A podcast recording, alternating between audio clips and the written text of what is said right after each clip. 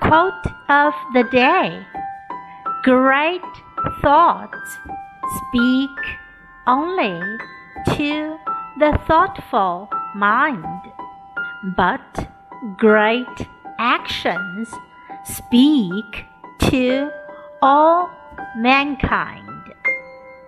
By Theodore Roosevelt。伟大的思想只能说给有思想的人听， 但伟大的行动能让全人类都听见。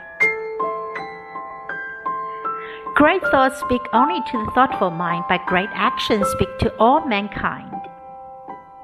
Word of the day thoughtful, thoughtful, 沉思的，深思的。